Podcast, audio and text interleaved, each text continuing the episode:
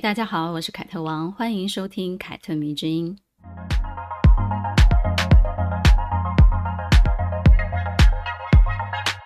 因为长期发表文章的关系哦，我的读者经常把我当作树洞，对我倾吐心事，也跟我分享他们在恋爱、在婚姻里面所遇到的各种问题。有时候呢，我不仅要感慨哦，现代的自媒体人其实多少也承担了一点两性导师的身份，因为只要你聊过或发表过一些两性议题，就会有人要征询你的看法。有人就问过我，哎，凯特啊。感觉你好像就是一个超理性的人哎，一定没有在爱情里面踩过坑，或者是遇过渣男吧？嗯，确实，我确实是没有踩过坑，也没有遇过渣男。但是呢，原因并非我是一个非常理性的人，相反的，应该说，在理性与感性之间呢，我习惯在一段感情看不到未来的时候，或者是让我感到非常痛苦的时候呢，选择靠理性多一点。除了恋爱经验的累积。让我的内心逐渐变得强大之外呢，很多关乎情爱的道理啊，其实我都是在文学的世界里面学到的。在这个领域当中呢，爱情、婚姻有很多种模样，而且呢，无关乎道德，更多的都是真实的人性。所以呢，我未必要靠自己全都经历过，也能明白一些事情。而今天呢，要来跟大家说说张爱玲的小说了。选择的是一篇短篇小说，叫做《色戒》。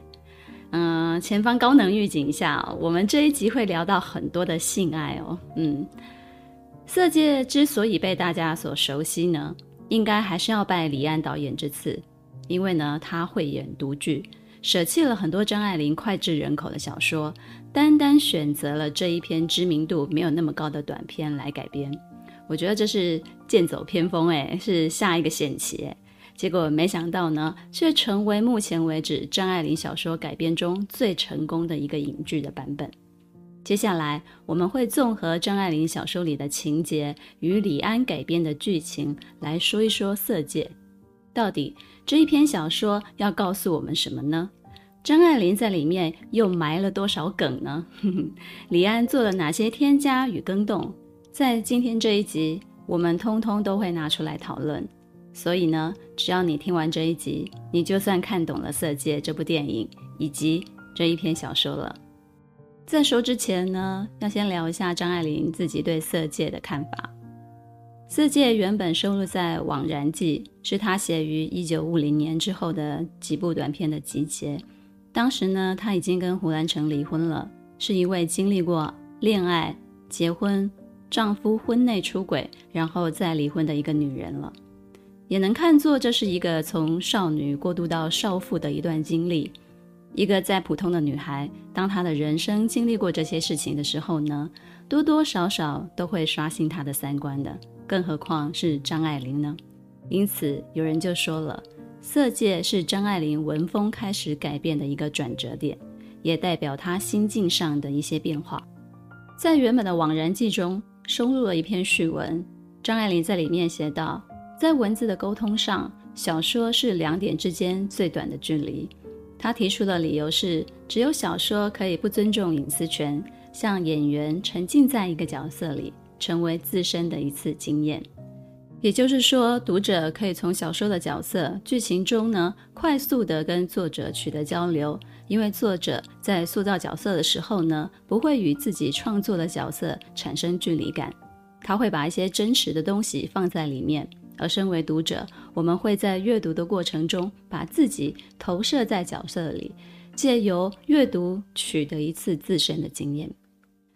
张爱玲还说，《色戒》虽然是发表于一九五零年间的作品，但后来屡次彻底改写过，发表后又还添改了多处。这个故事呢，曾经让她很震动，所以甘心一遍遍地改写这么多年。甚至到后来想起，只想到最初获得材料的惊喜与改写的历程，结果没想到改呀改啊，三十年就这样过去了。花了这么多时间改几篇小说，自己也不免觉得荒唐，于是就笑自己说：“爱就是不问值得不值得。”可见得色戒在他的心中呢，虽然不如《第一炉香》《倾城之恋》或者是《半生缘》等等那些小说那么的受欢迎，却是他情有独钟的一个作品。色戒的文字风格呢是非常压抑的，处处可以感觉到张爱玲是收着自己的感官在写。通篇文字简练，没有一句废话，很多时候呢只有寥寥几句，却蕴含着信息量爆多的内容。情节呢，也在简洁之余呢，透露出一种神秘复杂，让人很想一窥究竟。画中有画，景中有景，加上时代背景与女主角王佳芝身份的一个特殊性，弥漫着一种不可言喻的肃杀气息。但是很微妙的是，它却又是一篇在讲情欲的小说。《色戒》这篇小说的名称，张爱玲是用逗号将这两个字分开的，也就是说呢，“色”跟“界”中间呢有一个逗号，所以呢，这是在说两件事，也就是色与界。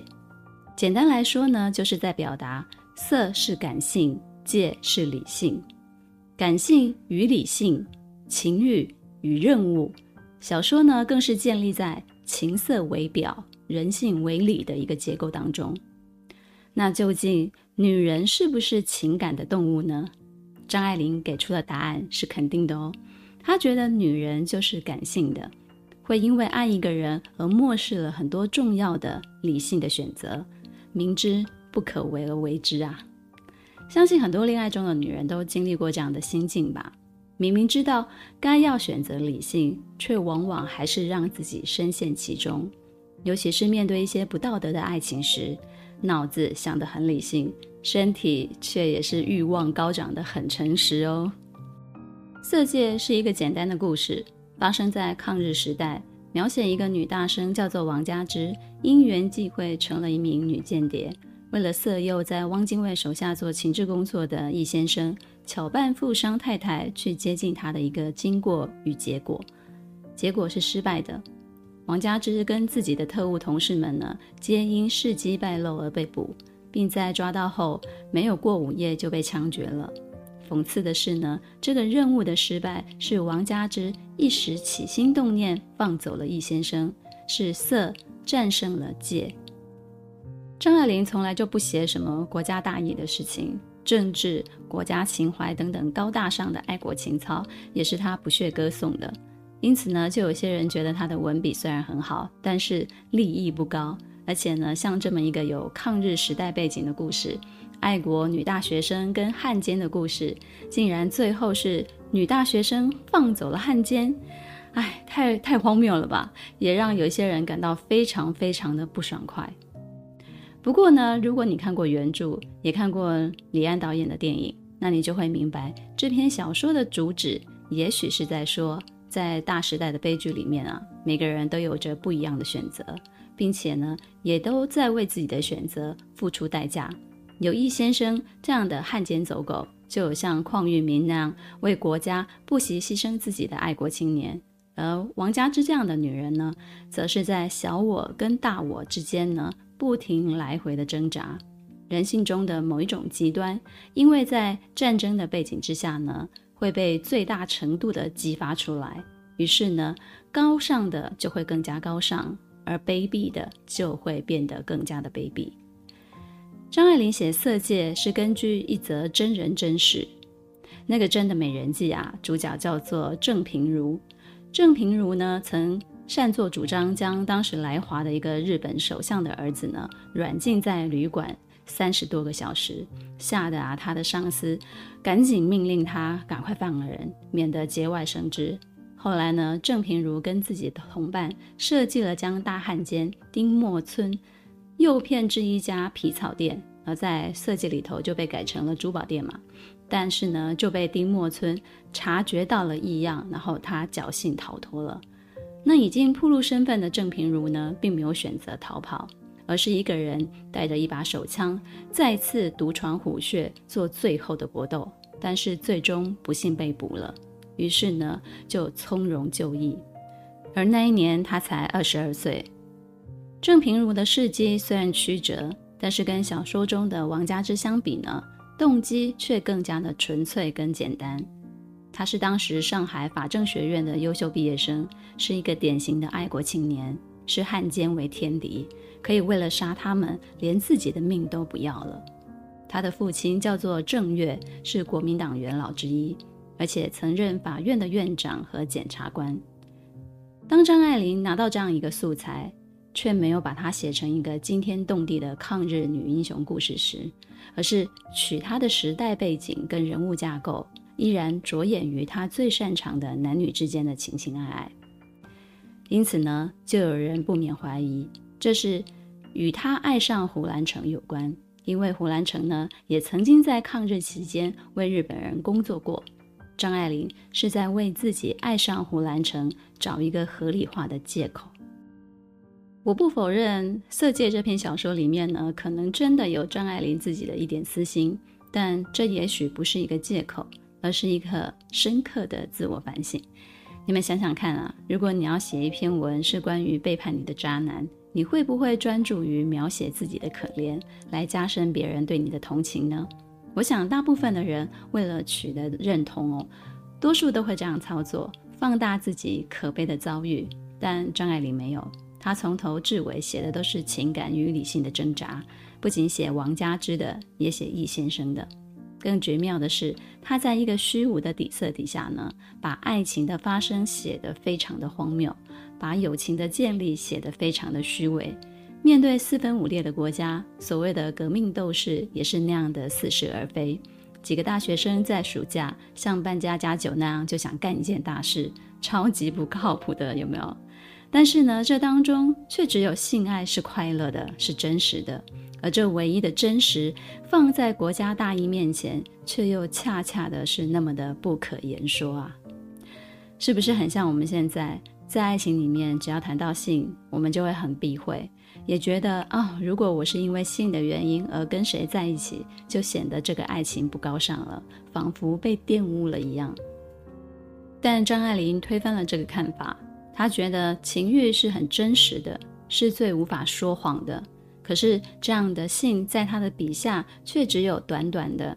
事实是，每次跟劳役在一起，都像洗了个热水澡，把机遇都冲掉了。因为这一切都有了个目的啊，就这样几句话而已哦。嗯，他把做爱比喻成洗了个热水澡，酣畅淋漓，通体舒畅。做一场爱，可以把郁闷都排除掉，这也是少数的中国女作家当中呢，敢于把情欲端上台面的一个写法。但这几句简单的话，到了李安的剧本里面，就变得完全不一样了啊！热水澡再也不是热水澡而已哦。电影中呢，有三段大尺度的床戏，我想大家应该都有所耳闻吧，哈，也看过。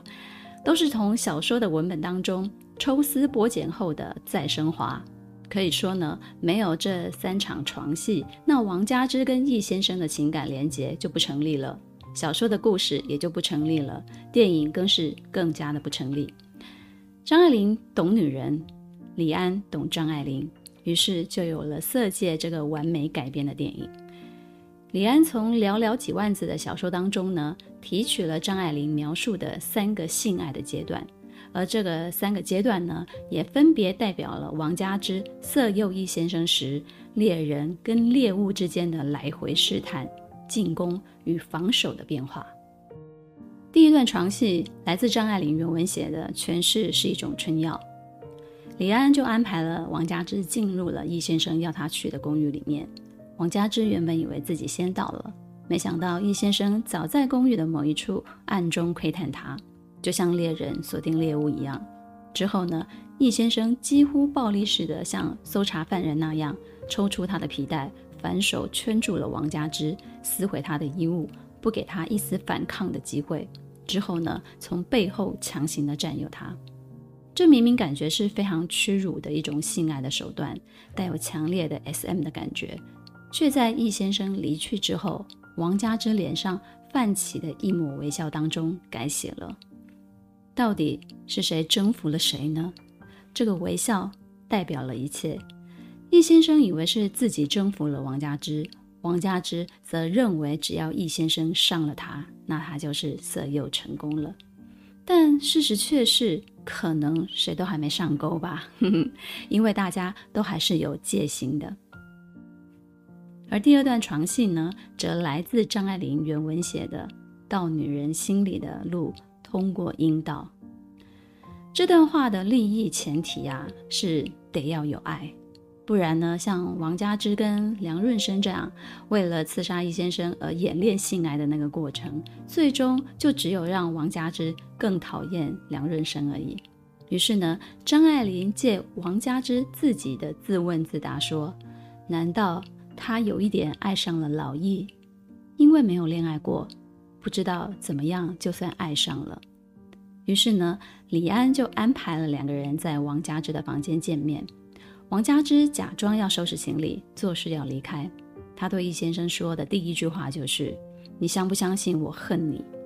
易先生就回：“我相信。”我说：“我相信。”我已经很久不相信任何人说的话。王佳芝要他再说一次之后呢，就上去抱住了他，然后说：“那你一定很寂寞。”易先生回答：“可是我还活着。”王佳芝的理智就开始崩溃了，然后易先生就说：“我现在回来了，你还恨吗？”王佳芝就说：“我不恨了。”这些对白呢，在小说里头是没有的，但是我觉得改写的很精彩。这段床戏出现了一个名场面，就是大家非常非常感兴趣的一个回文珍体味。这个过程当中呢，王佳芝数度的主动要去亲吻易先生哦。却都被他用手给压回来了，而且是不停的、不停的压他的头，不止一次。他们都在彼此的身体上面发泄自己强烈的爱跟欲，有一点棋逢对手的感觉。而且高潮的时候呢，王佳芝说出了“给我一间公寓”这一句话。这句话的意义有两个，第一个就是如果易先生他答应了，表示他的意志开始松动了。再来呢，就是。刺杀任务可以在这个公寓里头进行。最后呢，易先生摸一摸王佳芝的头，然后亲吻了她的脸颊，代表了默许，还是代表了嗯？不给答案，我们不知道。第三段床戏来自张爱玲小说最后写的，他最后对他的感情强烈到什么感情都不相干了，只是有感情。他们是原始的猎人与猎物的关系，是胡与昌的关系，是最终极的战友。他这才生是他的人，死是他的鬼。这段床戏当中呢，出现了他们三次性爱画面当中唯一的一个女上位。王佳芝跨坐在易先生的身上，并且用枕头蒙住了他的头。这样毫无防备的情况之下呢，画面扫过了一把枪，但王佳芝却没有趁机干掉易先生。这个情况暗示着什么呢？暗示着易先生已经卸下了对王佳芝的防备，爱上了他。而王佳芝本来有很好的机会可以一枪毙掉易先生的，却感性地选择了忽略了自己的任务，沉浸在性爱的欢快里头。为后来放走易先生埋下了伏笔。从这三场床戏来看呢，就能看出张爱玲写《色戒》是收着写的，而李安拍《色戒》则是放开来拍的。他必须放大张爱玲不想放大的那些细节，才能呈现一个完整的故事给我们看明白。明白什么呢？明白王佳芝是怎么爱上易先生的，而易先生又是怎么爱上王佳芝的呢？男与女都是透过性爱来完成对爱的一种终极的表达，而我个人觉得啊，女性呢在这方面的层次更多了一些，不同于男性天生会主动享受性爱，快感也来得比较直接呀、比较明白，啊，你懂的。很多女性呢一生都在摸索高潮的来源或者是感觉，但是呢，却又同时对这样的自己深深的感到罪恶。张爱玲在小说中呢，很隐晦的写到了王佳芝的破处哦，是在同学的安排下发生的。因为她扮演的麦太太既然是已婚的身份，而且目的呢是色诱易先生，那就不可能是个没有性经验的处女嘛。于是呢，大伙啊就开始商量，帮王佳芝破处。派出了里面唯一有性经验的梁润生，而梁润生之所以有经验，是因为他有嫖妓的习惯。讽刺的是，当王佳芝为了暗杀计划而自我牺牲，但最终却没有机会发挥的时候呢，大家就开始用异样的眼光看他，商量一些事情的时候呢，也不敢正眼看他。你瞧。女性的难处在这里被张爱玲写得非常的让人家很难受，对不对？王佳芝为了任务而自我献祭，跟一个自己不爱的男人练习上床，却比一个爱嫖娼的梁润生更加的像一个好像哎，我好像有罪的那种人，这到底是怎么回事啊？这个社会也显现出呢，这个社会对女性的贞操的一种刻板的印象跟禁锢。以及对男性的极大宽容与纵容。再来就是色戒当中呢，有两个问题很值得提出来讨论一下，一个就是易先生到底有没有爱上王佳芝？第二个就是易先生到底有没有识破王佳芝的身份？李安在接受访问的时候呢，他就说了：“我看张爱玲的小说《色戒》，从看的第一遍开始。”就没有相信过易先生不知道王佳芝是干什么的，完全不可能。或者易太太怎么可能完全不晓得这么一回事？我的拍法表面上好像大家都不晓得，但事实上是大家都在演一出戏。我也是这样认为的，我也是认为易先生跟易太太都是识破王佳芝的身份的。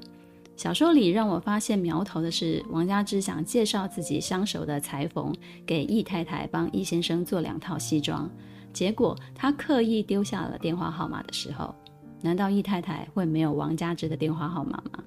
没有电话号码是怎么约他到家里来打麻将的呢？还有就是牌桌上那些闪亮的钻石宝石戒指，有人说啊，为何小说里那么多牌桌上的戏啊？因为牌桌就是易太太这些官太太啊、贵妇们的小宇宙啊，有很多事情都是在这里敲定的，也有很多的事情都是在这里知道了又被传出去的。王佳芝扮演的麦太太既然是一个富商太太，那么好歹也应该有一个钻石或者是宝石戒指吧？结果她带来带去只有一只翡翠的。再来呢，牌桌就是一个情报站。当他们在那里说谁谁谁的事情的时候呢，私底下也一定会打听王佳芝扮演的麦太太这个人的背景。上流社会啊，说大不大，说小不小，但是总是能打听出来的。电影中的暗喻呢，就更加的明显了。比如呢，几次的玻璃酒杯啊、咖啡杯上都留下了王佳芝的红唇印。易先生看着那个唇印就说了：“留心的话。”没有什么事是小事。口红印代表什么？口红印其实是暴露了王佳芝并非上流人士的一个讯息。口红沾上杯子，既不礼貌也不优雅，所以贵妇们都会很留意。如果不小心沾上了，就会赶紧擦掉。但是身为贫苦学生的王佳芝，她并不知道，这也让她不断的在易先生的面前暴露了自己的身份。那么，为何易先生跟易太太他们不揭穿王家珍一伙人呢？正是因为他们觉得，哦，这一伙人只是个大学生，没有威胁，就像大人识破孩子的把戏一样，不会当场拆穿，而是会静静的配合他，哦，看他们在演哪一出，这种心态。这个在牌桌上啊，易太太跟几个太太的眼神当中呢，就特别的具有暗示性。相传章子怡当初也向李安争取过王佳芝这个角色，但李安就跟他说了：“你长得太精明了，而王佳芝有一点点傻。”果然啊，李安的眼睛是很毒辣的。汤唯的长相跟她的表现确实是比章子怡更适合王佳芝的角色。至于易先生有没有爱上王佳芝呢？答案就是鸽子蛋。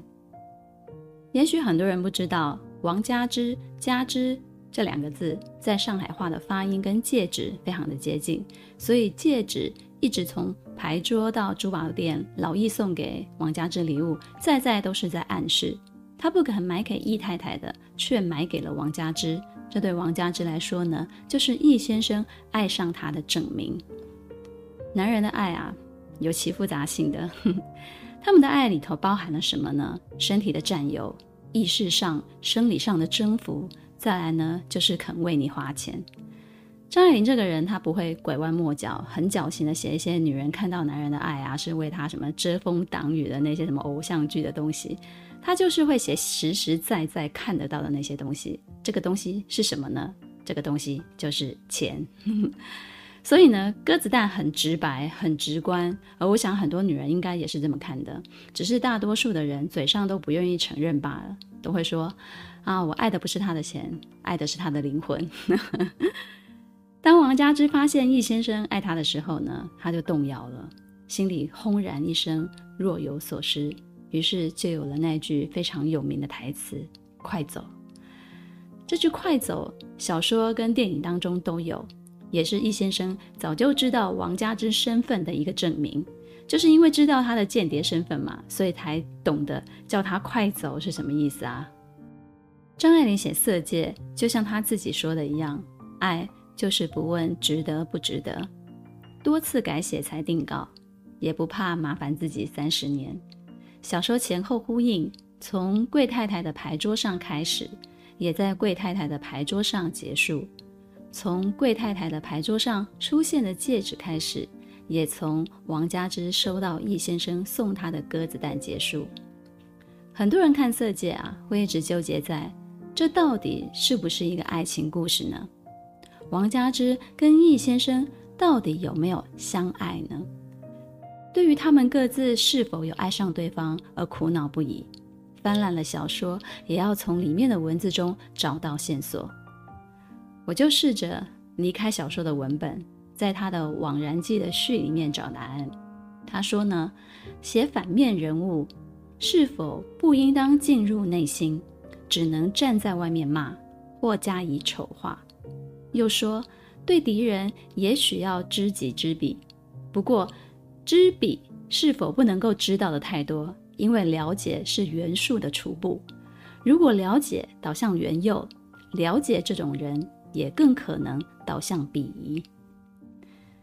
很多人把《色戒》看成是张爱玲借此让世人理解她为何会爱上胡兰成的一个解释。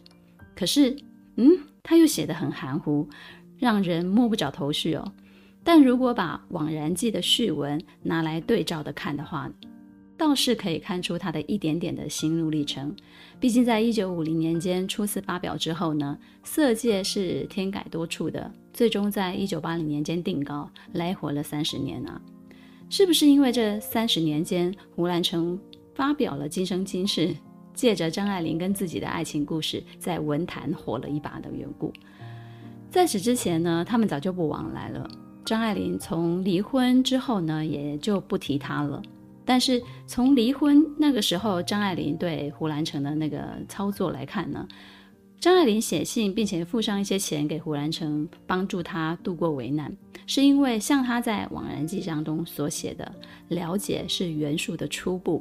他虽然非常非常的伤心，遭受到背叛，很伤心，但是他也一直能够理解胡兰成为什么会这样做。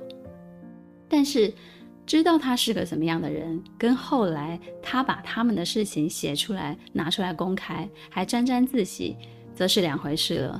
于是呢，张爱玲从元术的初步走到了导向鄙夷，她终于自己解开了对胡兰成这一个人的心结。我觉得一个骄傲的人啊，承认自己当初那么执着、疯狂爱着一个卑卑劣的人，是需要莫大的勇气的。